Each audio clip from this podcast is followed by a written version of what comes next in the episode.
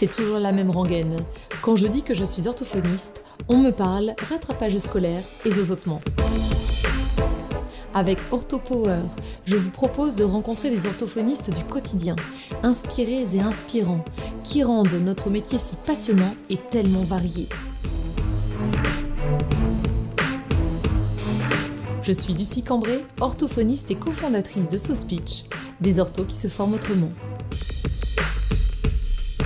Dans cet épisode consacré à la DME, Fanny nous expliquera en détail ce qu'est la diversification menée par l'enfant, quand l'a commencer, comment sécuriser les prises alimentaires? On verra qu'il s'agira de proposer des textures en fonction du développement des compétences de l'enfant. On verra également que la DME peut être considérée comme un axe thérapeutique à part entière auprès de certains de nos patients. Bonjour Fanny. Bonjour. C'est vraiment une euh, grande joie pour moi de t'accueillir aujourd'hui sur le podcast OrthoPower parce que déjà tu es connu dans le milieu des orthophonistes parce que tu as ton succès sur Instagram notamment et Facebook parce que tu publies beaucoup de contenu hyper riche et, euh, et pour ça merci parce que je fais vraiment référence à ton travail euh, quand je parle de nettoyage de nez auprès des parents. Je leur dis voilà il y a une super page avec des super stories donc animée par et créée par une orthophoniste euh, donc c'est euh, la vie d'une maman ortho, c'est bien ça ton compte Instagram? Donc merci beaucoup de, me consacrer ce temps-là. J'ai l'impression de recevoir une star déjà. Ben, merci à toi, moi ça me fait plaisir. Bah écoute, plaisir partagé. Aujourd'hui, euh, on va pouvoir parler de la DME, la diversification menée par l'enfant, parce que ça semble être à la mode. Tu nous diras si c'est une mode ou pas. Euh, comme je te disais en off juste avant, euh, en dînant avec des amis il y a quelques jours, le petit de même pas un an manger euh, euh, comme ses parents, en fait, des morceaux et tout ça. Et, euh, il y avait pas mal de questions autour de la table concernant cette DME et pourquoi les enfants maintenant préfèrent, alors maintenant, c'est peut-être pas le bon terme, mais en tout cas, pourquoi certains enfants préfèrent-ils passer directement par des morceaux? Et est-ce qu'on peut proposer à tous les, tous les enfants Enfin voilà, ça fait partie des questions que je trouvais intéressant de se poser aujourd'hui. Oui, complètement.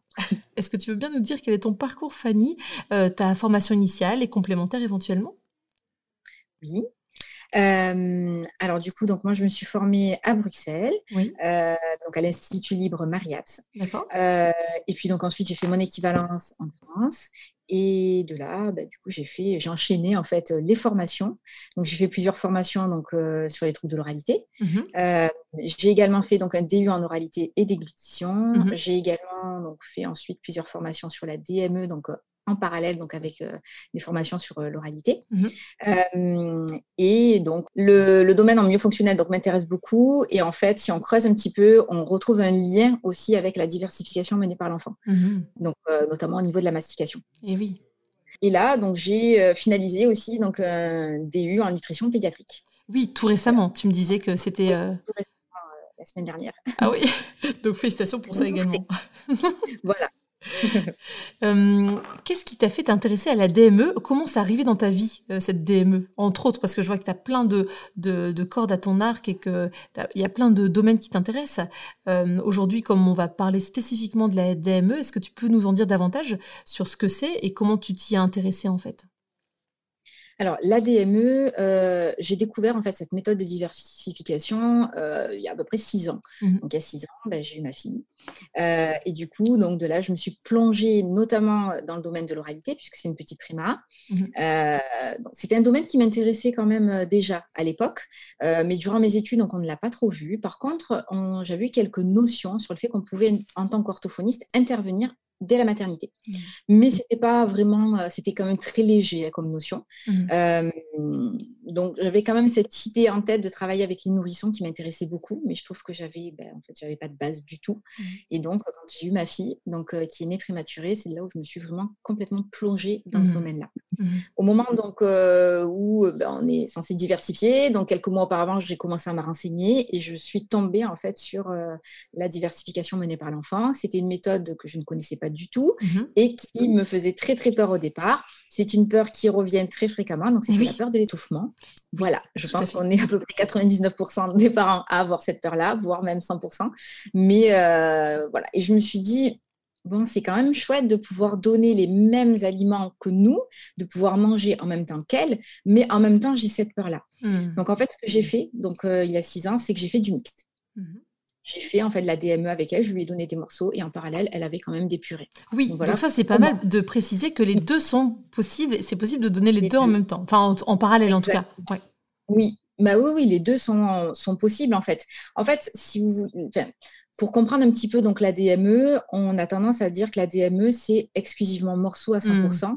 Et on incrimine en fait la purée. Ce qu'il faut savoir concernant la définition de la DME, c'est qu'en fait, c'est une méthode de diversification qui va privilégier l'autonomie de l'enfant, mmh. le développement moteur et oromoteur. Mmh. Ça ne veut pas dire on privilégie certaines textures. Bien évidemment qu'on va donner des morceaux. Pourquoi? Mmh. Parce que c'est facilement préhensible. Et qu'une purée, c'est plus difficile à attraper. Mmh. Et qu'en autonomie, c'est plus compliqué de gérer des textures lisses, euh, voire liquides. Mais sinon, euh, ça fait complètement partie de la découverte alimentaire de pouvoir manger, en tout cas, toute texture. La DME, c'est vraiment je mange comme tout le monde, mais on favorise l'autonomie. Donc forcément qu'on va faire des adaptations de texture, des adaptations de forme, mais en fait, on peut complètement tout donner à son bébé, si ce n'est certaines textures qui ne sont pas sécuritaires, ou mmh. certains aliments non sécuritaires. Oui, on en reparlera très certainement parce que ça dépend du coup de la taille, de la texture qui euh, n'est pas, euh, n'est pas adaptée à l'âge de l'enfant, par exemple, c'est ça? Exactement, mmh. exactement. Oui, c'est hyper intéressant parce que justement, la question qui revenait, c'était euh, mais je suis une flippée ou je suis un flippé des fausses routes? Alors j'en fais partie, je pense. Hein. Clairement, euh, quand mes enfants ont commencé à manger des morceaux, euh, je, pense que je les regardais avec angoisse à l'idée qu'ils fassent une fausse route. Je connais beaucoup d'orthophonistes qui sont flippés des fausses routes, malheureusement. Ah Alors, toi aussi, c'était ton cas? Ah bah, ça fait partie de notre travail. Donc, mais oui, c'est ça. Mmh. c'est un peu ça. Alors du coup, comment ça se passe? Est-ce que euh, tu as au cabinet des euh, parents qui viennent euh, pour des soucis d'oralité pour leur enfant en fait, hein, qui, qui ont cette demande et cette plainte de dysoralité en fait ou de troubles de l'oralité alimentaire? Et donc ça serait opportun de leur proposer la DME par exemple? Comment ça se passe? Oui. Alors après c'est toujours du cas par cas, bien en fonction du en fonction de l'enfant, mmh mais on a quand même euh, beaucoup d'enfants, je trouve, euh, pour lesquels on peut débloquer des mmh. situations uniquement avec la mise en place de l'ADM. Mmh. Euh, ça peut être des enfants qui refusent la cuillère, mais en même temps qui sont très intéressés par les assiettes de papa et maman, parce que papa et maman peuvent manger par exemple avec plaisir, parce qu'ils vont manger des aliments aussi qu'on interdit bien souvent à nos enfants, alors qu'en fait on n'a aucune raison de les interdire. Et donc du coup l'enfant a envie. Si on mange des frites, clairement, peut-être que l'enfant aussi a envie de manger des frites. Mmh. Parce que nous, on va les manger avec les doigts, on va prendre du plaisir. Et donc, l'enfant, par imitation et aussi en voyant ses parents, a envie de refaire la même chose. Mmh. Donc, dans ces cas-là, en fonction, bien sûr, du bilan et de l'évaluation, on peut complètement proposer dans nos rééducations orthophoniques mmh. la mise en place de la diversification menée par l'enfant pour débloquer une situation. Eh et en tout cas, moi, ça m'est arrivé, donc, parce que ça fait quasiment maintenant cinq ans que je le pratique aussi au cabinet donc en fait à titre thérapeutique de mettre en place donc la DME et ça a de très très bons on a de bons résultats. Et eh oui. Dans ces cas-là, quels sont les prérequis selon toi? Est-ce qu'il faut que déjà la mastication soit en place ou est-ce que tu comptes sur la DME avec des textures de nouveau sécuritaires en fonction de chaque enfant et chaque euh, chaque problématique bien sûr? Est-ce que la DME va aider à acquérir les praxis masticatoires? Pour moi, c'est plutôt la DME. Enfin, en tout cas, on peut se servir de la DME mhm. pour l'apprentissage de la mastication. Donc, ça veut dire que euh, aux alentours de six mois, on peut déjà mettre en place donc euh, la DME euh, pour aider l'enfant à apprendre donc à mastiquer, à solliciter cette mastication-là. Mhm. Et je reviens du coup par rapport à ce que j'ai dit tout à l'heure. Ça peut être non seulement pour aider au niveau des troubles alimentaires pédiatriques, mhm. donc l'introduction des morceaux, le plaisir alimentaire, donc le fait de pouvoir diversifier aussi son bébé, mais aussi ça peut être du myofonctionnel pour mhm. travailler la mastication et solliciter justement tout ce côté myofonctionnel. Mmh, tout à fait, très bien. Est-ce que tu as des conseils euh, pour les parents, des, choses qui reviennent toujours, par exemple au niveau de l'installation de l'enfant, au niveau des premières textures à proposer Est-ce qu'il y a déjà des petites, des petites astuces que tu peux nous livrer ici, bien sûr, sans nous donner, nous prétendre nous donner une formation sur la DME, bien sûr. On, se, on, sait bien qu'au bout de 45 minutes, on ne peut pas euh, évoquer et puis prétendre à, à former les personnes en DME, mais juste avoir quelques notions, quelques idées trouve que ce qu'il est important en tout cas de savoir, c'est les notions de base, c'est-à-dire quand est-ce qu'on peut commencer la DME. Mhm. Donc la DME, on peut la commencer aux alentours de six mois, six mois et demi, ça va dépendre en fait des enfants. Ce qui va compter, c'est le tonus de l'enfant. C'est-à-dire lorsque l'enfant est capable de tenir assis avec un minimum de soutien. Mhm. Alors attention, ça ne signifie pas que l'enfant soit capable de s'asseoir seul, puisque mhm. ça, ça vient beaucoup plus tard, mais qu'il soit vraiment bien droit, voilà, qu'il soit quand même stable. Il faut aussi également que l'enfant soit capable de mettre en bouche des jouets. Un enfant qui ne fait pas le même bouche, mais ben, effectivement, ça va être compliqué de mettre en place la DME. Et c'est quand même quelque chose qui doit interpeller en tant que parent si aux alentours de 6, 7, 8 mois, on a un enfant qui ne fait pas encore le même bouche. Donc on va essayer de le solliciter euh, de ce côté-là pour vraiment stimuler cette zone orale. Mmh. Donc là, c'est un petit peu les points clés pour savoir quand est-ce que je peux démarrer la DME. Maintenant, pour tout ce qui est sécurité, ce qui va compter vraiment au niveau sécuritaire, c'est la posture de bébé. Il mmh. faut que bébé soit bien droit. Mmh. Euh, on va aussi regarder les chaises hautes qu'on a à la maison, parce qu'on a beaucoup de chaises hautes qui sont inclinées, enfin qui ont un dossier qui est incliné en arrière. Et donc, ce qu'on veut en termes de sécurité, c'est que bébé soit assis à 90 degrés. Et eh oui, tout à fait. C'est-à-dire pas du tout en arrière euh, pour éviter justement donc tout ce qui est fausse route et que on respecte vraiment la sécurité, euh, en sachant également qu'un bébé qui n'est pas stable au niveau tonus. C'est très mmh. compliqué pour lui de gérer à la fois son tonus et aussi de pouvoir attraper les aliments, les mettre en bouche et mastiquer. Ça demande trop pour lui. Mmh. Donc en fait, bébé, ce qu'il va faire, c'est qu'il va plutôt euh, choisir son tonus. Donc il va se concentrer, se focaliser sur lui et se centrer sur lui mmh. plutôt que de manger. Oui, tout à fait. Donc priorité, la posture.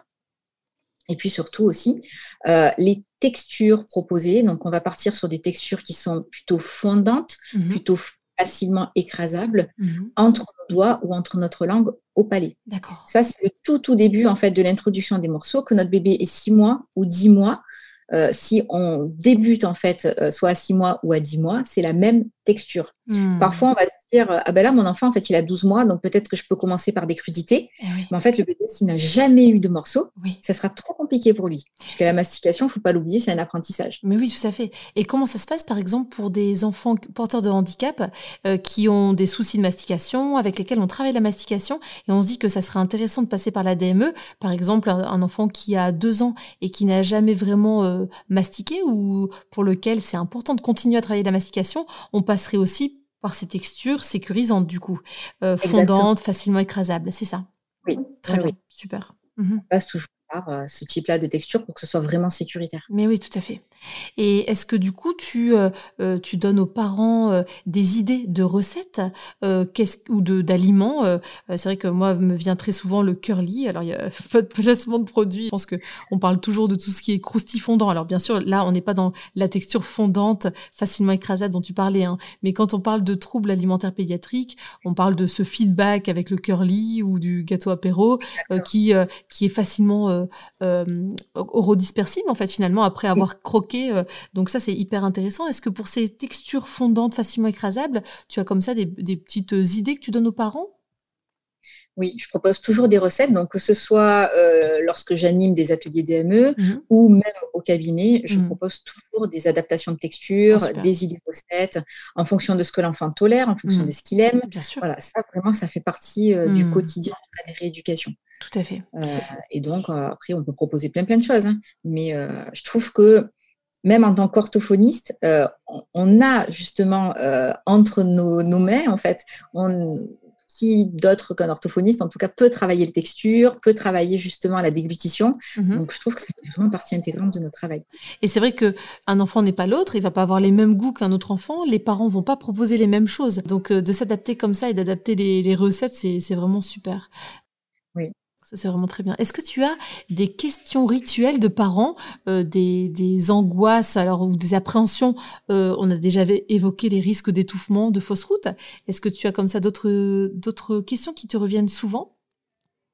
Alors, c'est vrai que la, la toute première question, en tout cas, c'est est-ce que mon enfant peut s'étouffer? Est-ce que mon enfant est plus à risque aussi lorsqu'on pratique la DME euh, d'étouffement. Euh, ce qu'il faut savoir, c'est qu'on a quand même donc euh, une étude qui a été faite en 2018, donc c'est l'étude de, Brown, qui a comparé en fait des enfants qui ont été diversifiés donc en DME, mhm. diversifiés de façon classique et diversifiés de façon mixte. Et donc ils ont comparé ces enfants-là pour savoir est-ce qu'il y avait un risque qui était majoré en diversifiant donc via une alimentation plus autonome et mmh directement morceaux. Donc, il n'y a pas de risque, en tout cas, entre ces trois méthodes ou ces trois façons, en tout cas, de diversifier son bébé, il n'y a pas plus de risque de pratiquer la DME. D'accord. Maintenant, il faut quand même respecter ces règles de sécurité. Oui, voilà, c'est ça. Et est-ce que tu arrives à l'expliquer aux parents en disant de toute façon il va gérer, comme on a adapté les textures en fonction de ses potentialités et ses capacités, euh, le, votre enfant saura, saura gérer? Oui, oui, on arrive quand même à, rassurer un petit peu les mmh. parents bah, parce qu'il faut expliquer. Il faut prendre le temps aussi de leur expliquer un petit peu comment euh, fonctionne la mastication, mmh qu'on a adapté les textures, qu'on a quand même fait une évaluation qui était complète. Donc, on connaît les compétences aussi de l'enfant. Euh, et surtout, on leur réexplique vraiment les règles de sécurité. Euh, le fait de surveiller aussi bébé durant le repas, ça aussi mmh c'est très important.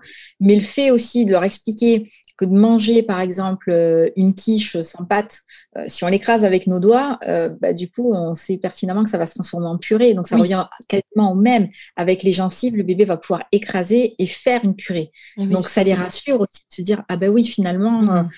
on n'y pensait pas au départ. Oui, le risque, il est quand même assez minoré, en fait, hein, le risque de fausse route. Oui, oui. Après, on va dire qu'une fausse route, ça peut arriver à tout le monde, euh, mais ce n'est pas parce qu'on va pratiquer la DME qu'on est plus à risque. Hmm.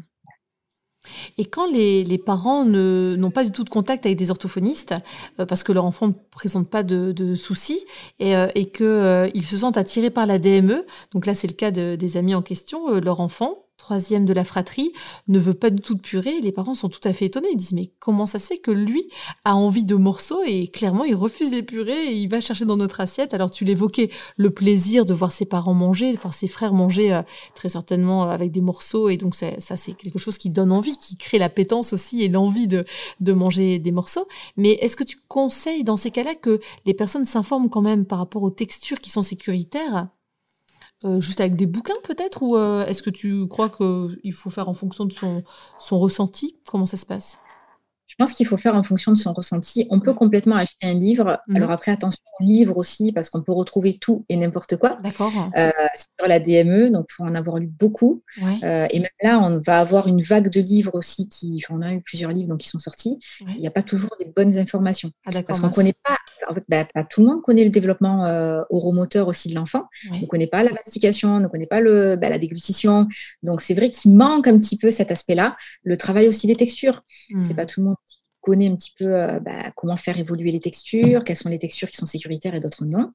Euh, mais on peut très très bien en tout cas s'en sortir avec un livre classique sur la DME mhm. si on se sent à l'aise en lisant le livre. Et oui, tout à fait. Après, si, il faut aussi s'écouter. Si on se dit, bah, je préfère avoir une personne en face de moi ou en visio, euh, faire peut-être un atelier ou bah, je ne sais pas, moi, si c'est suffisant bah, d'avoir un, livre, mhm. du coup, oui, tout à fait partir uniquement sur ça. Mais, oui. Mais je pense qu'il faut aussi s'écouter. Hmm. Et ne pas toujours faire confiance aussi au groupe, euh, ce qu'on peut retrouver sur, euh, sur Internet. Ça aussi, c'est très, très important, je trouve, de l'aborder. Euh, parce que ça fait très très peur quand même.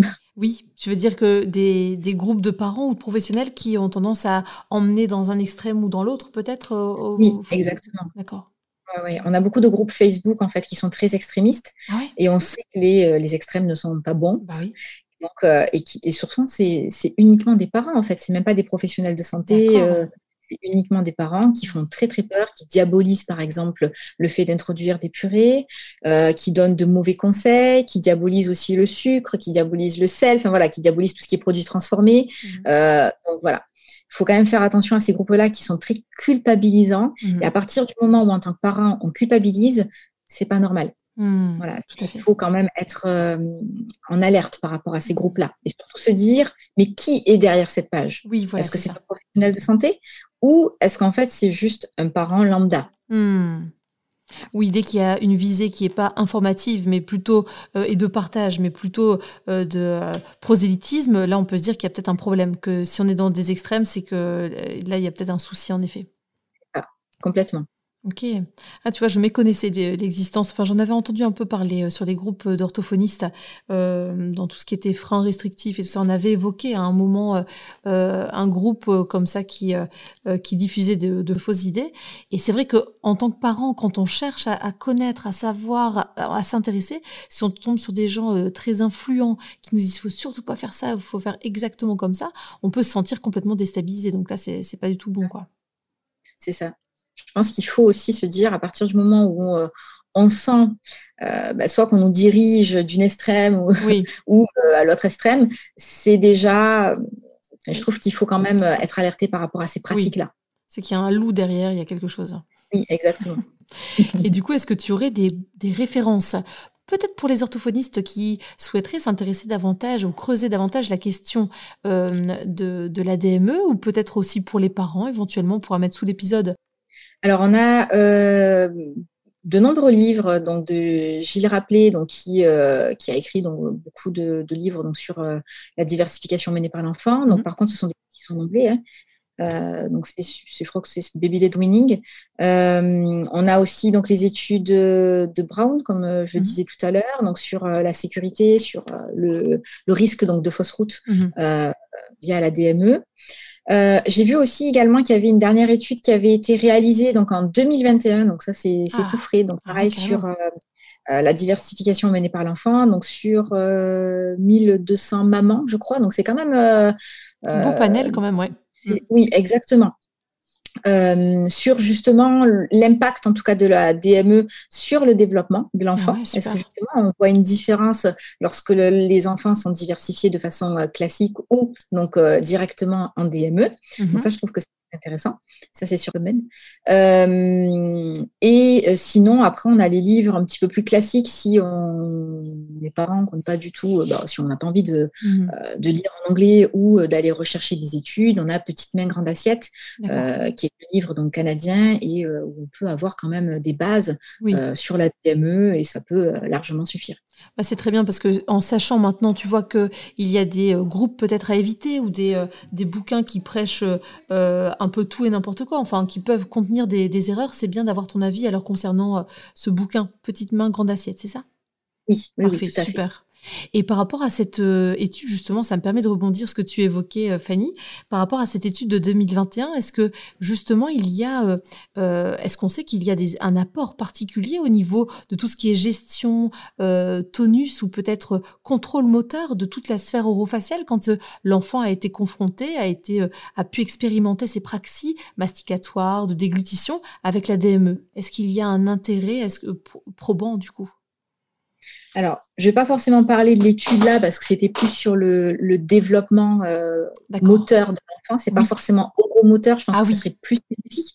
Maintenant, de ce que je peux en voir, que ce soit au travers euh, du cabinet ou bah, forcément de, mes deux mhm. filles, puisque je l'ai pratiqué donc à la maison, euh, je trouve que l'ADME pourrait faire partie intégrante, en tout cas, de, des prises en charge, même en myofonctionnel. Oui, tout à fait. On voit quand même une différence. Pourquoi? Parce que les enfants sont sollicités tous les jours au niveau de la mastication. Alors, forcément que les autres enfants qui sont diversifiés de façon classique vont y arriver aussi. Mhm. Mais peut-être qu'ils vont y arriver un petit peu plus tard. Et puis peut-être d'autres enfants, comme ils vont être sollicités très très très fréquemment parce que c'est tous les jours, voire même plusieurs fois par jour, mhm. si on leur donne plusieurs repas, bah, ça fait quand même beaucoup de sollicitations en morceaux. Et c'est des enfants qui vont être très rapidement performants au niveau masticatoire mhm. et qui en plus vont être diversifiés en textures, c'est-à-dire qu'ils vont aller vers des textures de plus en plus fermes plus rapidement mhm. également. Donc on voit quand même euh, une différence, je trouve, entre un enfant qui a été du coup en diversification classique, un enfant qui a été en DME, et notamment pour les enfants aussi qui ont eu des frénotomies, mhm. c'est des enfants qui manquent de mobilité, enfin en tout cas qui peuvent manquer de mobilité. Oui. Et ces enfants-là aussi répondent très très bien à l'ADM. En tout cas, je le conseille en systématique, puisque nous, on, les suit en cabinet, on fait des bilans, donc on sait que c'est des enfants, en tout cas, qu'on peut, euh, pour lesquels on peut donner, en tout cas, des exercices particuliers.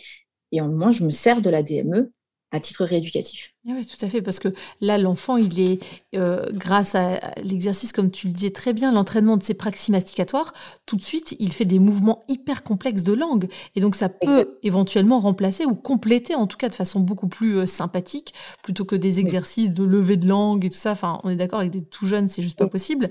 Ou alors des massages à faire. Bah, au moins, euh, on sait que dès que l'enfant mastique, sa langue, elle fait des, des, mouvements latéraux, antéro-postérieurs de tout type. Ah oui, oui, complètement. Mmh. Et puis, c'est quand même plus attrayant. Oui, c'est clair. Comme exercice. Ah, et puis, on ne devra plus repréciser, euh, en tout cas dans ce podcast, parce que ça a déjà été évoqué plusieurs fois euh, au niveau des troubles de l'alimentation ou alors euh, avec Justine, orthodontiste, les bienfaits de la mastication.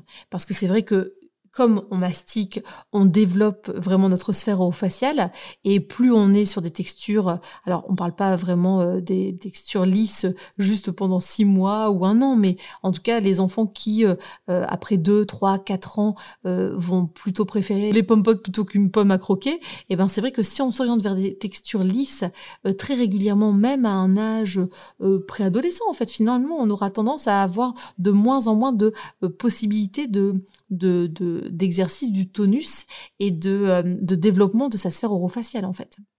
Oui, oui, même pour le développement de la mâchoire. Euh, et puis, je trouve aussi qu'en DME, finalement, quand on s'intéresse à cette méthode de diversification, on a quand même conscience de l'évolution des textures. Oui. Alors qu'en diversification classique, on est, sur des textures lisses, et puis ensuite on met des morceaux dans la purée. On reste sur quelque chose de globalement mou. En DME, comme on, on, aborde un peu la sécurité, on aborde l'évolution des textures on sait qu'on va aller vers du plus en plus ferme pour arriver au cru. Donc, euh, à une carotte crue, à une pomme crue, on va vers ces textures-là. Hmm. C'est ça qui est chouette aussi. Oui, c'est super chouette du coup. Est-ce qu'il y a des repères pour les parents Par exemple, avec tes filles, comment ça s'est passé? Tu as commencé dès, euh, six mois, en fait, pour tes filles. Euh, et est-ce que tu, tu sais que une carotte crue, ça, se, ça peut se gérer dans la bouche d'un enfant à partir de tel âge? Ou est-ce que tu as des, des âges en tête ou pas du tout? Alors, j'ai pas d'âge en tête parce qu'en fait, on peut avoir des parents qui, qui, ont envie de démarrer en fait la DME à 12 mois. D'accord, c'est ça. Et dans mmh. ces cas-là, si moi je leur dis, bah, vous savez, à partir euh, de 12-14 mois, vous pouvez commencer à donner des crudités. Bien sûr. Euh, oui. Et bien là, ça fonctionne pas très bien. Oui, c'est ce que tu évoquais. Tout dépend de la période à laquelle on a commencé la DME et puis euh, l'évolution de l'enfant. De toute façon, c'est toujours ça. Hein. On a quand même des, repères concernant la taille des morceaux, parce qu'en fait, au départ, on va présenter des gros morceaux, puisque l'enfant, euh, au niveau euh, motricité, c'est quand même assez limité. Mmh Et une fois qu'il a acquis la pince, on sait qu'on peut donner des petits morceaux. Mmh. Donc, euh, ça va être des petits carrés, ça va être un petit pois, voilà, parce qu'ils vont être beaucoup plus attirés aussi par les petits morceaux. Mais après, il faut quand même faire des tests. Au bout de 3-4 mois, on va dire, de pratique de DME, on va commencer à donner, par exemple, euh, ben, une petite euh, tomate cerise qu'on va couper en quatre pour respecter la sécurité. Mhm. Et on va voir aussi comment bébé va gérer. Mhm. Si on sent qu'il est trop en difficulté et qu'il recrache, mhm. bon, ben, c'est pas grave. On sait qu'on va le laisser encore quelques semaines en texture à peu près molle. Et puis ensuite, on refait un test. Et oui. Il faut, voilà, par exemple, les cerises, c'est aussi particulier. C'est un petit peu plus, plus euh, ferme en termes de texture. Les olives toutes ces textures-là, on va les tester au hmm. bout de plusieurs mois de pratique. C'est pas au bout d'un seul mois, c'est vraiment hmm. au bout de 3-4 mois de pratique. Et eh oui, c'est ça. Oui, tu fais très très bien de le préciser parce que du coup, il y a vraiment une progression qui se fait. C'est pas comme ça une lubie. Euh, aujourd'hui, on va tester euh, les olives. Aujourd'hui, on va tester ça. C'est vraiment en fonction de l'enfant, tout à fait. Et, d'ailleurs, ça me permet de rebondir sur ce que tu disais, Fanny, par rapport aux réflexes nauséeux. Euh, comment gérer ça? Est-ce que c'est normal? Enfin, on m'avait dit à l'époque, ah ben c'est normal qu'il y ait ce réflexe nauséeux. Là, en, enfonçant son quinoa de pain, eh bien ton enfant, il est en train de, tester son réflexe, de l'expérimenter. Et c'est ça qui va le faire reculer. Donc, est-ce que c'est ça aussi que tu évoques aux parents, aux, euh, aux parents de patients ou... Oui, exactement. C'est ce que j'explique donc aux, patients et c'est ce que j'explique aussi durant euh, mmh. les ateliers PME. Euh, c'est une question qui revient aussi assez fréquemment. On confond parfois le haut cœur avec un étouffement. Oui, c'est ça. Le haut cœur, c'est vraiment quelque chose qui est euh, normal et qui fait partie du développement normal. Donc en fait, euh, ce qu'il faut se dire, c'est que l'être humain est très très bien fait, puisque dès la naissance, en fait, le bébé est fait pour euh, avoir du liquide et il n'est pas fait pour avoir des aliments en bouche. Mm. Donc le fait d'avoir cette sensibilité-là, parce qu'au départ, le haut cœur, c'est quand même quelque chose de sensoriel, mm-hmm. le fait d'avoir donc euh, le cœur, ça lui permet de protéger ses voies respiratoires si au cas où il y a mm-hmm. une intrusion. Progressivement. Donc, le bébé va se créer des sensations, donc avec des jouets dentition qu'il va enfoncer à partir de 3-4 mois. Et d'ailleurs, on le voit même des fois avoir des hauts le cœur avec des jouets, voire même vomir, mais c'est tout à fait normal. Là, il faut le laisser, en fait, il faut laisser bébé s'enfoncer des jouets dans la bouche. Et donc, au fur et à mesure des sollicitations, ce réflexe nauséeux va reculer. Mhm. Et ce qui va l'aider également donc, à faire reculer ce réflexe nauséeux, ce sont également les morceaux, c'est pas les purées. Oui, tout à fait. Donc c'est quand même essentiel de passer par cette étape-là. Oui, de nouveau, c'est une expérimentation et plus l'enfant est expérimenté, plus euh, il fait reculer ce réflexe, euh, ce, ce, haut le cœur, en fait, c'est ça. Oui, oui, oui, complètement. Mmh. Complètement.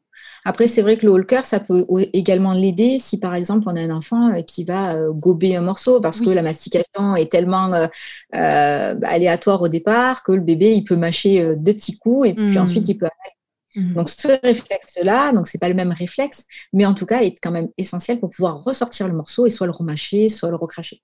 Oui, parce que ça, ça fait partie aussi des petites euh, questions que j'ai eues euh, ou que j'ai entendues ou que j'ai pu me formuler moi. C'est est-ce que c'est l'enfant qui fait le ménage euh, après avoir mangé en DME parce qu'il y en a partout, mais c'est presque plaisant de devoir en mettre partout parce que par rapport à tes filles, j'avais vu que l'une de tes filles, tu l'avais mis une sorte de blouse aussi.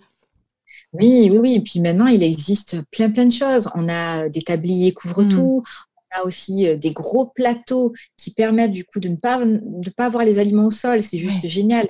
Mmh. le fait d'avoir un grand plateau, l'enfant peut prendre l'aliment, il peut le, rejeter, mais au moins il ne tombe pas par terre. Oui, c'est ça. Parce que c'est vrai qu'en PME, en règle générale, les enfants prennent et puis ensuite ils mettent par terre. Oui. Donc, Pour voir où ça tombe et comment ça tombe. Exactement. Et donc, le fait d'utiliser ces petits outils-là, ça évite quand même d'avoir. Trop de ménage, on va dire. Après, le bavoir, euh, couvre tout est quand même juste génial. Ça facilite la vie. Ouais, c'est carrément canon. Et puis, en plus, on voit que l'enfant, il se régale. Moi, ce qui m'a aussi hyper euh, intéressé euh, dans les vidéos que j'ai vues, notamment aussi de tes filles, donc de ta plus jeune, c'est cette cette dextérité à venir chercher des aliments, mais au niveau euh, de la motricité fine manuelle, on se rend compte que vraiment il y a une gestion qui est géniale parce que l'enfant, du bout de ses petits doigts, donc avec la pince, arrive à gérer des tout petits morceaux, à, le, à, les gérer super bien, donc euh, dans ce trajet euh, main-bouche. Et donc d'office, ça doit travailler tout ce qui nous intéresse aussi par la suite en orthophonie et au niveau du développement de l'enfant, c'est tout ce qui est la pince, le, la coordination œil-main, bouche-main. Oui, c'est ça en fait. Je trouve que ce sont des enfants qui sont euh, très habiles euh, et qui sont sollicités, comme on le disait tout à l'heure, euh, soit une fois par jour minimum, soit deux à trois fois par jour. Et mmh. donc au niveau coordination main, œil, bouche, ben, on est en perpétuel, en fait, on, les mmh. stimule en, enfin, en continu, mmh. mais ça peut être aussi au niveau de la motricité fine. Voilà, vraiment, on sent que ces enfants-là sont quand même stimulés tout le temps. donc c'est au quotidien, à chaque repas, tous les jours. C'est ça qui est très intéressant. Ah oui, C'est ce que j'ai vu chez le petit garçon euh, ce week-end. Euh, je voyais qu'il gérait super bien et je voyais sa langue qui faisait des mouvements, mais dont, dont tout orthophoniste pouvait rêver chez ses patients qui n'avaient pas assez de mastication ou pas assez de, de mouvement. Parce que là, je voyais qu'il faisait des, tours euh, dans sa bouche avec l'aliment et il gérait super bien avec ses petits doigts. C'était trop mignon si on écartait la, la, crainte de, de, de, la fausse route, mais on voyait qu'il gérait super bien de toute façon. Oui, oui, oui. Et puis, ce qui est beau aussi, euh, je conseille beaucoup aux parents de, filmer, euh, parce qu'en fait, on voit la progression de jour en jour. Ah Mais vraiment. Mmh. C'est-à-dire que à six mois, moi j'ai une vidéo de Chloé à six mois et demi où elle commence à avoir donc euh, des mouvements latéraux au niveau de la mastication et elle met son, morceau, son petit morceau de boulette de poulet sur les gencives, donc en latéral, à six mois et demi. Et elle est plus sur de l'écrasement, donc au niveau mmh. de la langue. D'accord. Donc très très rapidement, en tout cas, ils s'entraînent puisque c'est tous les jours, c'est plus et quotidien. Donc c'est ça qui est, c'est beau, c'est beau de voir ces bébés-là manger, du plaisir, oui, c'est ça. avec les doigts. Enfin, c'est vraiment c'est mmh. plaisant. Et d'ailleurs, c'est aussi on mange en même temps. oui, c'est ça. Euh, on a le temps de manger. c'est ça, c'est que euh, tout le monde mange en même temps et puis euh, il y a ce plaisir de partager le même repas aussi, quelque part. Ah oui, ah oui, complètement. Mmh. On a un gain de temps quand même. Alors, mmh. c'est sûr qu'il faut faire certaines adaptations pour les morceaux qui sont trop petits, par exemple, mais on peut complètement s'en sortir et faire le même repas pour toute la famille. Mmh. Ça, c'est génial. Ça qui est chouette. Est-ce que dans, les, dans les petites questions rituelles, tu as aussi des parents qui disent oui, mais avec une purée, je savais qu'il mangeait autant, ou mon aîné mangeait autant. Maintenant, avec la DME, je ne sais pas trop s'il a suffisamment, si au niveau quantité, bah, il est, on pourrait dire, il est rassasié dès qu'il arrête en fait. Hein. mais est-ce qu'il a pris suffisamment? Est-ce qu'il va grandir et prendre du poids suffisamment? Oui, effectivement, c'est une question, enfin, c'est une des questions en tout cas qui mmh revient à la notion de quantité. Ça fait assez peur. Alors, pas à tous les parents, mais quand même, euh, nombreux parents euh, appréhendent un petit peu cette notion de quantité. Mmh. Effectivement, le fait de pouvoir peser les purées, on, quantifie, on sait, euh, il y a dans la purée, on sait ce que l'enfant a mangé. Mmh. En DME, il faut cette notion de lâcher prise. C'est-à-dire qu'il va falloir que le parent fasse confiance à l'enfant mmh. concernant les quantités. Mmh. Nous, on va apporter la qualité en fait des aliments. On va lui proposer donc euh, une variation euh, d'aliments et l'enfant va en fait décider aussi de la quantité. Eh oui, tout à fait. Il faut quand même essayer de lâcher prise de ce mmh. côté-là. L'enfant, il peut complètement, il peut complètement se gérer sans problème au niveau quantité. tu fais très très bien de le dire, ouais, tout à fait. Est-ce que tu as déjà proposé euh, à des patients qui avaient une hypersensibilité, par exemple, euh, de la sphère euh, orale? Est-ce que ça t'est déjà arrivé de proposer la DME comme une des, des, solutions, en tout cas une des, des, un des domaines de rééducation, une des techniques thérapeutiques? Oui, oui, oui, complètement. Complètement. Après, ça demande plus de travail dans le sens où on va vraiment analyser les textures qui mmh. sont approprié pour ces enfants-là, notamment lorsqu'on a une hypersensibilité, si l'enfant va tolérer exclusivement, euh, exclusivement euh, du croustifondant type curly et qui va fondre tout de suite. Et donc là, on sait que ça va. On va proposer par exemple du pain des fleurs. Mmh Mais attention, le pain des fleurs, alors il y a certaines marques qui va fondre plus ou moins rapidement. Mmh. Que, euh, par exemple, la texture omelette va être aussi tolérée, puisque ça s'écrase facilement. Mais c'est un peu gluant, donc du coup, est-ce que ça va aller? Ouais. Mmh Gérer justement cette notion de, euh, d'aliment à proposer, mais mmh on peut complètement, en tout cas, mmh utiliser euh, la DME pour, euh, pour ces enfants-là. Super. Très très bien. Est-ce que tu as des cas de patients dont tu, aimerais nous parler, des, des, patients avec lesquels tu as proposé, auxquels tu as proposé la DME ou à leurs parents, et que tu pourrais nous évoquer aujourd'hui, Fanny? Alors j'avais le cas d'une petite fille donc de 10 mois euh, qui était venu donc au cabinet pour troubles alimentaires pédiatriques, mmh euh, avec vraiment donc euh, perte de poids, cette notion de refus de la diversification alimentaire. qui était diversifiée donc de façon classique. Mmh. Donc du coup, elle fermait la bouche. En fait, elle ne vraiment, elle ne voulait pas. En fait, le, fait d'aller déjà sur sa chaise haute, pour mmh. elle, c'était un supplice. Et donc, on avait vraiment cette ambiance familiale qui était pesante parce que le repas était anxiogène. Euh, il y avait aussi cette pression de poids, cette pression aussi euh, du corps médical parce que bah, il faut quand même diversifier l'enfant. Euh, donc, du coup, l'enfant arrive au cabinet, on fait le bilan. Mais il y avait quand même toujours de la part des parents cette notion de l'enfant semble quand même s'intéresser à nos assiettes. Je comprends pas. Il veut pas s'épurer, enfin, elle veut pas s'épurer, mais quand même, on voit qu'elle a envie, par mmh. exemple, de manger la pizza. On ne peut mmh. pas lui donner la pizza, c'est pas possible. Mmh. ce sont des éléments qui sont interpellants et euh, qui, peuvent marquer, en tout cas au moment de l'anamnèse, justement ces petits mots-clés de l'enfant s'intéresse à l'assiette euh, des adultes, eh ou au moment où on fait un petit apéro, on sent que l'enfant a envie d'aller euh, voler des petits biscuits apéro. Donc pour cet enfant-là, on a mis en place donc la DME, mmh. puisque de toute façon donc, la cuillère n'était pas tolérée et que les textures lisses euh, n'était pas acceptée. Elle n'avait pas de difficulté au niveau sensoriel, c'est-à-dire que c'était pas une hypersensibilité. Euh, donc on a pu passer directement aux morceaux de texture bien sûr appropriés, c'est-à-dire mmh. fondante. Mhm. et ça a été la révélation. Ah Vraiment la révélation. Les parents n'en revenaient pas parce que ça a été une rééducation qui a duré trois mois, mmh donc euh, très très rapidement, enfin très très rapide. Euh, mais ça a été la révélation pour eux. Ah super. Et puis ça a du coup certainement permis de, de dédramatiser et de faire retomber le stress parce que pas de prise de poids, de la pression et des tensions, euh, une culpabilité certainement à chaque repas parce que euh, sentant que son enfant veut pas, mais on sait pas trop quoi lui proposer. Donc là, ça a été la, la solution qu'il leur fallait en fait. Oui, oui, complètement, parce qu'après, on rentre dans ce cercle vicieux de euh, le repas est anxiogène, l'enfant peut-être a, faim, mais en même temps anticipe aussi, parce que le fait d'aller sur la chaise haute, c'est très compliqué. La maman euh, qui n'en pouvait plus. Mmh. ce, temps de repas-là, c'était vraiment une pression euh, folle. Et puis, comme tu disais, on mange trois fois par jour, voire quatre fois. Donc, du coup, à chaque fois, si c'était la, même pression, ça devient un calvaire presque pour les parents. Exactement. Et puis, il faut dire aussi qu'on oublie la notion de plaisir alimentaire mmh. chez les enfants. C'est-à-dire que nous, en tant qu'adultes, on peut se faire plaisir. Mmh. Mais pour un enfant, cette notion-là, c'est très compliqué. C'est-à-dire qu'on est sur le zéro matière grasse, euh, pas de frites pour un enfant, c'est pas possible. On diabolise énormément d'aliments qui sont pourtant bons pour leur développement. Et le plaisir débloque tout au niveau de l'alimentation. Mmh, tu as raison de le préciser. Travailler cet aspect-là, plaisir, c'est quand même très important. C'est vrai que ça me fait penser à une petite patiente euh, dont la maman me disait euh, bon bah hier on a quand même fait une junk food et tout ça parce que on avait envie donc elle a chippé quelques euh, quelques petites frites et en fait maintenant que tu en parles c'est vrai que on aurait tendance à vouloir trop bien faire peut-être parfois pour son enfant, ses enfants, en leur faisant une alimentation sans excès, parce qu'on sait que c'est ce qui est mieux pour la santé. Mais par contre, on en oublie dans ces cas-là peut-être tout à fait le plaisir. De nouveau, c'est un extrême, quoi. Oui, on oublie le plaisir. Et ce qu'il faut savoir, c'est qu'en fait, l'excès concerne l'adulte, mmh. mais l'excès ne concerne pas les enfants. Ah oui. Mmh. Tout est après une question de quantité, mais les pathologies que l'on peut retrouver à l'âge adulte, mmh. parce qu'on a fait des excès, ne concernent pas les enfants. Et à ça, part, on À part le sucre, peut-être avec le diabète de type 2, pour vraiment ceux qui boivent du, des sodas tous les jours. Enfin voilà.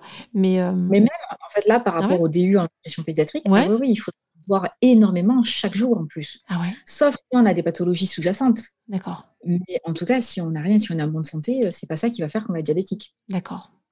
Mm. si je me souviens bien, il faut deux décennies pour être diabétique. ah oui, tu vois? Alors, c'est vrai que euh, bah, ça me fait penser, on, s'écarte un peu du sujet, mais pas tant que ça finalement. Mais sur Arte, il y avait tout un, euh, toute une émission sur le sucre, notre ennemi. Enfin voilà, je sais plus exactement le, le, titre. Et vraiment, euh, il y avait une focalisation quand même sur les, les, les, enfants américains, tu vois, qui développaient de plus en plus de diabète de type 2 et tout ça. Mais c'est vrai que c'est bien aussi d'avoir en tête que finalement, ils avaient peut-être un terrain propice en plus d'une alimentation. Ouais. la génétique. Ouais. Il faut voir la génétique. Et un enfant, par exemple, qui serait euh, obèse, mmh euh, il faut bien sûr creuser par rapport euh, aux antécédents familiaux. et ce qu'il faut savoir chez ces enfants-là, c'est que tout augmente chez ces enfants-là. Mmh. C'est pas forcément les aliments mangés, oui. parce que c'est pas la qualité qui compte, c'est la quantité. Ouais, c'est ça.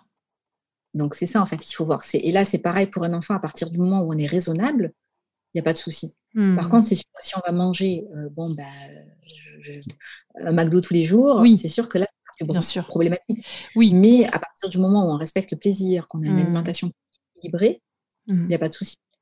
C'est bon à savoir parce que du coup, tu vois, ça, ça, donne un peu de légitimité aussi quand on dit, bah, on va vraiment euh, euh privilégier les textures euh, croustifondantes et tout ça, et qu'on dit, bah, euh, tout ce qui va apporter du plaisir. Nous, on aime bien aussi, très souvent, les adultes aiment bien piocher des petits gâteaux apéro, enfin, parce que ça croustille, parce que c'est salé, c'est facile à manger, et puis tout ce qui est amuse-bouche et tout ça qu'on mange facilement à la main, ou tout ce qui est sucré-salé, il y a beaucoup de, de personnes, tout le monde n'aime pas, mais beaucoup de personnes qui aiment bien parce que du coup, ça apporte du plaisir et c'est pas pour autant qu'on a une alimentation qui est pas bonne, même si on, se laisse aller à quelques petits gâteaux apéro de temps en temps.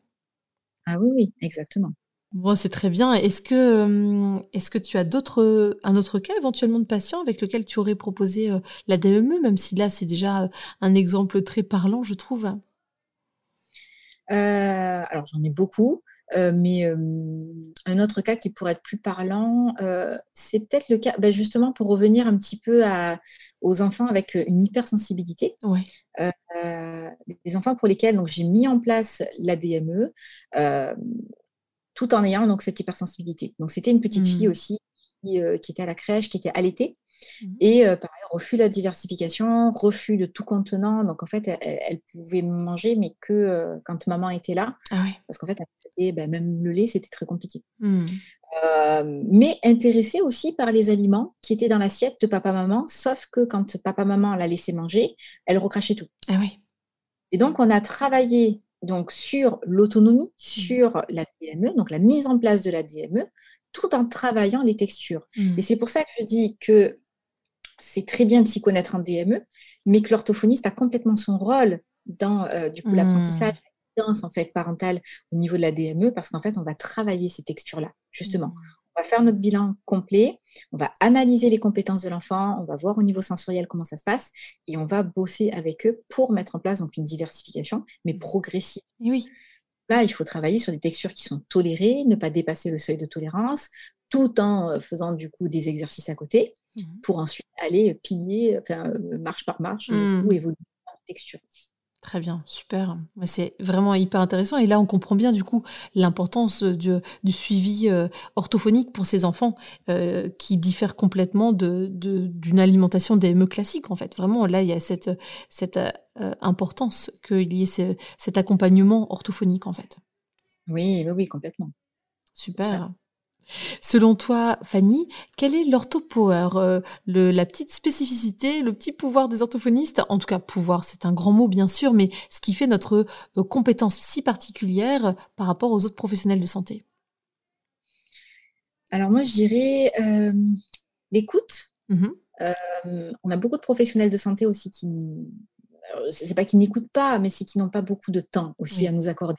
Donc mmh peut-être aussi la disponibilité des orthophonistes dans le sens où on va prendre le temps euh, d'écouter les parents, mmh. on va, on va s'adapter également euh, pour pouvoir faire évoluer du coup euh, le patient et on va être à l'écoute aussi de la demande. Mmh. Donc c'est ça aussi qui est très important, c'est être à l'écoute de, la demande du patient, mais aussi des objectifs. Tout à fait. Je trouve que ça, en tout cas, c'est c'est l'une des spécificités euh, des orthophonistes. Et c'est aussi ce qui peut conduire parfois euh, à euh, un hyper-investissement peut-être des orthophonistes dans les suivis. Et on en sait, on en parlait dans l'épisode avec Claire sur le yoga, tu sais, en orthophonie, où elle disait qu'en fait, il était nécessaire pour chaque euh, professionnels de santé de, de, de se préserver aussi, euh, d'être à l'écoute bien sûr, en disponibilité, mais de pouvoir aussi se trouver du temps à soi, fermer la porte de son cabinet et puis faire autre chose de sa vie, parce que sinon on s'y perd en fait. Oui, oui, oui, complètement. Et puis je trouve que quand on touche le domaine de l'alimentation, c'est compliqué parce que euh, je travaille beaucoup en accompagnement parental et donc je peux recevoir même le week-end des WhatsApp, des mmh. vidéos, des des mails. Euh, en fait, ça s'arrête jamais. Donc, il faut aussi également donc, être à l'écoute parce que c'est très important mmh euh, pour expliquer ne, serait-ce que les règles de sécurité, euh, mmh. les les exercices, tout montrer aux patients. Mais en même temps, il faut aussi cadrer et se dire bon ben voilà, là c'est terminé. il faut mettre nos patients de côté pour pouvoir aussi se préserver et, avancer de notre côté. Mmh tout à fait. D'ailleurs, ça me fait penser à une question que je ne t'ai pas posée juste avant, Fanny, et elle me vient maintenant. Est-ce que tu as des parents qui te demandent comment réagir si le morceau passe de travers? J'ai des parents qui peuvent me le demander, mais c'est très rare. C'est rare. Étonnamment, c'est quand même très rare. Oui. Très bien. oui, parce qu'en fait, au final, quand on explique les mécanismes, quand on rassure sur les compétences masticatoires, sur les compétences oromotrices de l'enfant, mmh bah, au final, ils sont quand même assez rassurés. Et je n'ai pas vraiment énormément. En tout cas, euh, cette question ne revient pas très souvent. D'accord.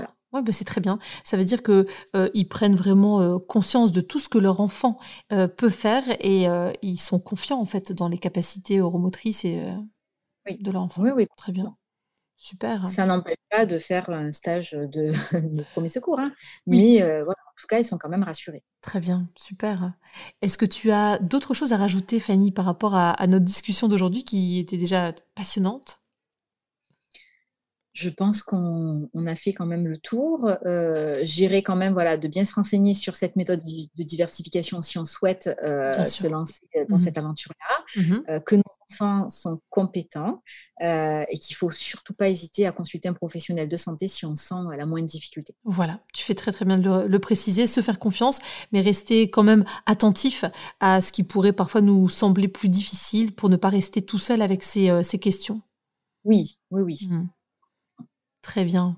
Super, merci beaucoup. Un immense merci Fanny, c'était un plaisir. Ben, merci à toi, plaisir partagé. Et je te dis à bientôt. Bonne continuation à toi, Fanny. Bonnes vacances après ton début et tout ce que tu réalises. Donc, euh, bon repos bien mérité. Au revoir, Fanny. Merci.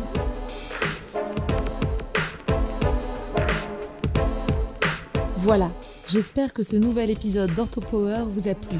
Si c'est le cas, je vous invite à vous abonner sur votre plateforme de podcast favorite, d'y laisser un commentaire et une note 5 étoiles pour que notre métier soit connu et reconnu.